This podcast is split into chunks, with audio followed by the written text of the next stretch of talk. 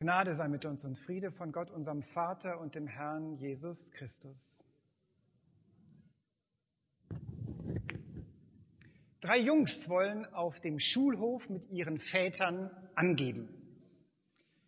Der erste sagt, mein Vater kritzelt einfach nur ein paar Worte auf ein Stück Papier, sagt, das ist ein Gedicht und die Leute zahlen ihm 50 Euro dafür. Der zweite sagt, das ist ja gar nichts. Mein Vater kritzelt ein paar Worte auf ein Stück Papier, sagt, das ist ein Lied. Und er kriegt 100 Euro dafür. Der dritte sagt, das ist ja gar nichts. Mein Vater kritzelt ein paar Worte auf ein Stück Papier, sagt, es ist eine Predigt. Und er braucht acht Leute, um das Geld einzusammeln. Also nachher das Geld ist für mich.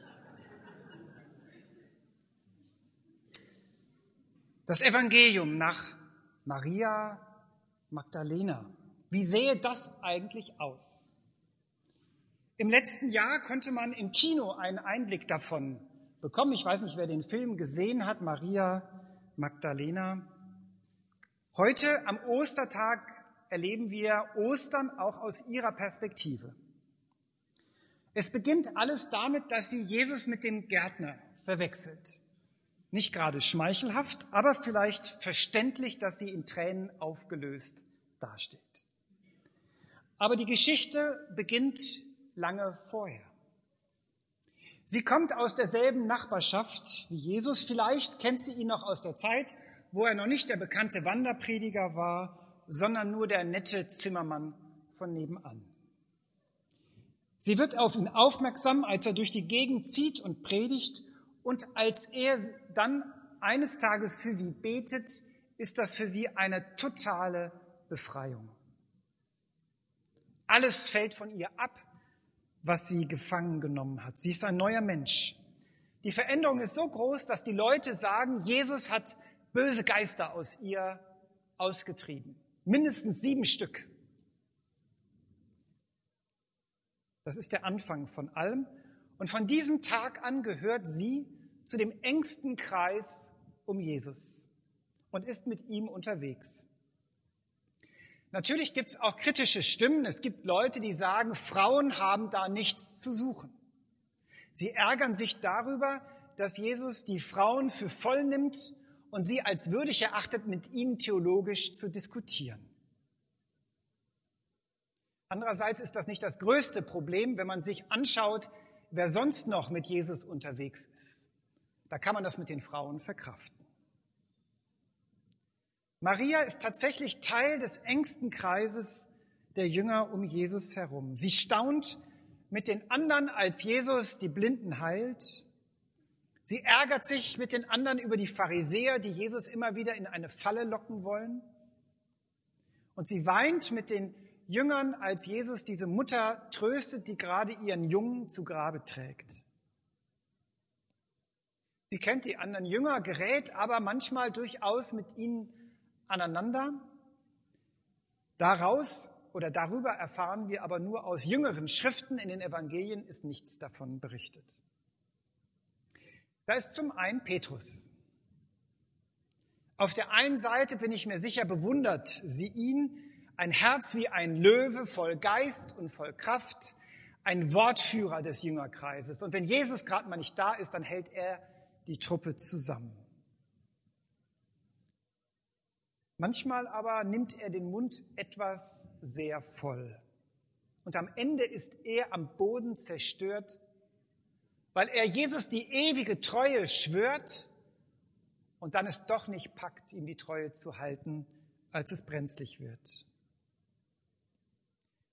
Oder Judas, eine tragische Gestalt, ein Feuerkopf, der vielleicht von allen Jüngern die größte Sehnsucht danach hat, dass Jesus seine Herrschaft antritt.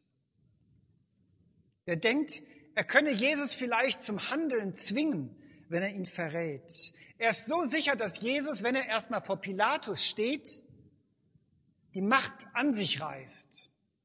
Und er ist am Boden zerstört, als Jesus das Gegenteil tut, sich ausliefert, wehrlos, sich ausliefert an die Henker. Auf dem Weg zur Hinrichtung, als Jesus auf dem Weg ist, gibt es für Judas keinen Grund mehr zu leben und er hängt sich auf. Wenn er doch nur drei Tage gewartet hätte. Wenn er doch nur Geduld gehabt hätte, Gott war doch noch gar nicht fertig mit seiner Geschichte. Wenn wir doch nur warten würden.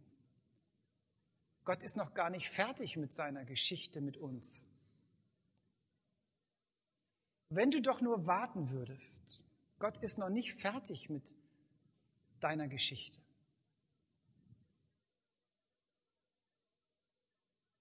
Karfreitag ist nicht das Ende der Geschichte. Der Ostermorgen kommt, auch für dich, für sie. Wenn Judas dem Auferstandenen begegnet wäre, ich bin sicher, Jesus hätte auch ihn in den Arm genommen, so wie er es mit Petrus getan hat, der ihn verleugnet hat. Er hat ja ganz andere Leute in den Arm genommen, auch diesen gemein, gefährlichen, verrückten Einsiedler, den die Leute angekettet haben, weil sie Angst hatten vor ihm. Maria Magdalena hat einen festen Platz unter den Jüngern. Die Leute sprechen von ihr, die Evangelisten schreiben von ihr. Viel später kommt ein Papst auf die Idee, dass Maria Magdalena vielleicht diese anonyme Sünderin ist, die Jesus die Füße salbt. Aber das ist eigentlich Spekulation. Sie hat eine ganz besondere Rolle. Es ist noch gar nicht so lange her, dass auch der Vatikan diese Rolle anerkannt hat und sie Apostelin nennt. Eine ganz besondere Rolle, die sie hat. Sie ist diejenige, die bis zum Schluss am Kreuz aushält, als eine von ganz wenigen. Und sie ist die Erste, die dem Auferstandenen begegnet. Nur zuerst merkt sie das gar nicht. Die Tränen trüben den Blick. Sie kann nicht klar sehen und so ist es zunächst für sie eine fremde Stimme, die sie hört. Warum weinst du? Eine Frage, die auch uns gilt. Warum, warum weinst du? Warum bist du so verzweifelt heute Morgen? Warum bist du belastet hergekommen?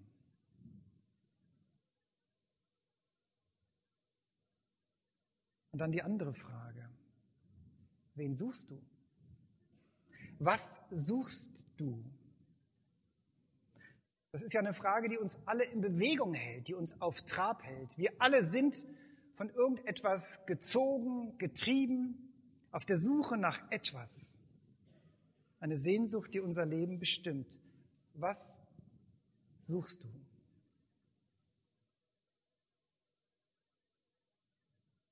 Maria fehlen nicht die Worte auf diese Frage. Sie weiß, wen sie sucht. Sie weiß nur nicht, dass der Gesuchte vor ihr steht. Sie hält ihn für den Gärtner. Für wen sonst? Es ist immer der Gärtner. Sie merkt erst, wer es ist, als sie ihren Namen hört. Maria. Sie dreht sich um. Zweimal wird erzählt, dass Maria sich umwendet, umdreht. Den Namen hören ist das eine, sich umdrehen, zu Jesus wenden ist das andere. Wie oft habe ich meinen Namen gehört?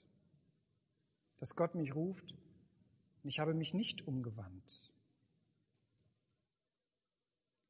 Gott ruft mich mit Namen. Für Maria ist das das Entscheidende, als sie ihren Namen hört. Gott ruft uns mit Namen. Eigentlich müssten wir, wenn wir am Abendmahl hier um den Altar stehen, jedes Mal, wenn wir Brot und Wein bekommen, den Namen dazu sagen. Bernd, für dich gegeben. Esther, der Kelch des Heils, für dich. Leider kennen wir als Austeiler nicht alle Namen. Deswegen ist es schwierig. Mitten in meinen Ängsten, mitten in der Unruhe, mitten in der Belastung, in der ich stehe, mitten in einer Welt, die auseinanderfällt, weil Völker sich bekriegen und abschotten gegenüber der Not anderer. Gott ruft sie und mich und dich mit Namen. Gott ruft mich mit meinem Namen, ich bin sein. Manchmal gibt es nicht mehr zu sagen als das. Und doch, es ist viel. Manchmal reicht das schon. Aber es geht nicht nur um mich. Maria hört ihren Namen und weiß, ich bin gerufen, ich habe einen Auftrag und damit macht sich Maria auf den Weg, um es den anderen Jüngern zu sagen. Die werden sich ziemlich gewundert haben, warum Maria gerade die Erste ist, die den Auferstandenen sieht und den Auftrag bekommt. Sie werden sich vielleicht auch ziemlich darüber ärgern, dass es eine Frau ist, die Botschaft unter das Volk bringen soll. Aber was sollen sie machen? Sollen sie den Sohn Gottes kritisieren, der gerade einen zentnerschweren Stein vom Grab gerollt hat und von den Toten auferstanden ist? Gerade Petrus und Johannes sind möglicherweise etwas verärgert. Wir lesen im Johannesevangelium, sie waren ja dabei, sie haben das leere Grab auch gesehen. Johannes ist sogar reingegangen, um alles genau unter die Lupe zu nehmen. Petrus war verunsichert, aber von Johannes lesen wir, er hatte irgendwie eine Ahnung, als er wieder rauskam. Aber dann sind sie beide wieder zurückgegangen. Zurück zu den anderen. Um was eigentlich zu tun, um in Ruhe zu frühstücken oder theologisch zu diskutieren. Das heißt, sie haben sich eingeschlossen, heißt es später, aus Angst vor den Mächtigen, die es nun auch auf die Anhänger Jesu abgesehen haben könnten. Die sind wieder gegangen die werden sich geärgert haben. Maria ist am Grab geblieben, so wie sie am Kreuz ausgeharrt hat, während die Jünger Reis ausgenommen haben. Und so erlebt sie, wie der Fremde sie anspricht. Maria. Und als sie ihm um den Hals fallen will, lässt er es nicht zu. Warum eigentlich nicht? Dem Thomas bietet er ja an, dass er ihn berühren darf. Warum nicht auch sie? Vielleicht weil Thomas sonst nie zum Zeugen und Apostel geworden wäre. Maria jedenfalls rennt dann zu den Jüngern. Ich habe den Herrn gesehen. Das sind ihre einzigen Worte. Ich habe den Herrn gesehen.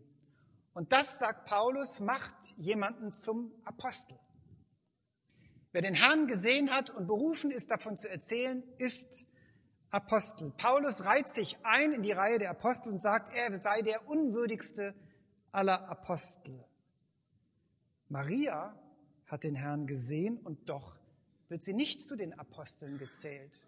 Ja, als Paulus einmal aufzählt, all die Zeugen der Auferstehung, wir haben es vorhin gehört oder gelesen, die meisten von ihnen, da wird Maria noch nicht mal unter die Zeugen gezählt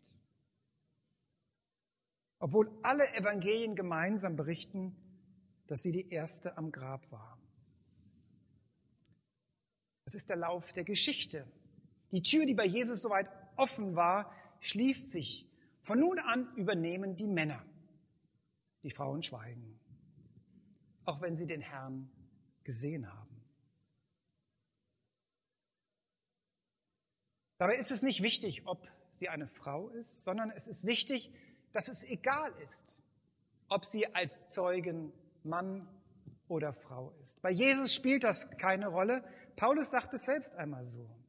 Es ist egal, ob das Evangelium von einem Kind oder einem Erwachsenen verkündigt wird. Egal, ob es ein Sklave oder ein reicher Herr ist, ein Mann oder eine Frau, ein Deutscher oder Ausländer, ein Liberaler oder Konservativer. Es ist egal. Auch du und ich, auch Sie und ich, wir sind berufen als Zeugen. Wir haben den Herrn gesehen. Auferstehung heißt nicht nur, Gott ist stärker als der Tod. Auferstehung bedeutet auch, Gott setzt sein Siegel unter das, was Jesus gesagt und gelebt hat. Seinen Stempel sozusagen. Wir haben im Gemeindebüro auch einen Stempel, ein Siegel, den nur ich führen darf. Es gibt einem so das Gefühl von einer gewissen Macht. Erstaunlich. Also ich darf diesen Siegel benutzen und unter jedes Dokument, unter das ich dieses Siegel setze, sage ich mit der ganzen Fülle meines Amtes sozusagen, So ist es. Das ist wahr. Das hat Hand und Fuß, so soll es sein. Die Auferstehung Jesu ist das Siegel Gottes unter dem Weg Jesu, unter seiner Botschaft, unter ihm als Person. Ohne dieses Siegel wäre Karfreitag das tragische Ende einer schönen Idee. Ich habe den Herrn gesehen heißt deshalb auch, ich habe in Jesus eine Welt gesehen, wie Gott sie sich vorstellt und wie sie sein könnte. Eine Welt, in der für Feinde gebetet wird, anstatt sie zu bekämpfen. Eine Welt, in der niemand ausgegrenzt wird, weil bei Jesus auch die schrägsten Figuren einen Platz hatten. Eine Welt, in der die Liebe so weit geht, dass man zuerst an den anderen denkt und dann erst an sich. Eine Welt, in der Menschen einander vergeben, weil sie wissen, mir ist vergeben. Eine Welt, in der Waffen zu Erntewerkzeugen umgeschmiedet werden, weil es unnötig ist, noch Krieg zu führen und das zu lernen. Schwer vorstellbar? Schon. Außer für John Lennon vielleicht. Aber in der Auferstehung Jesu wird klar, das ist nicht nur ein Luftschloss, nicht nur eine schöne Idee, nicht nur fromme Wünsche, sondern Gott stellt sich hinter diese Botschaft und sagt, so soll es sein und so wird es sein, wenn am Ende mein Wille geschieht. Und so soll es schon jetzt unter euch sein. Das ist der Weg heute und das ist die Zukunft. Das wird kommen, das ist das Ziel der Geschichte und es soll unter euch schon jetzt sichtbar sein. Ich habe den Herrn gesehen. Ich habe gesehen, was Gottes Vorstellung für diese Welt ist und für mein Leben. Und das ist nicht nur das, was ich heute sehe, sondern meine Zukunft. Die Zukunft dieser Welt.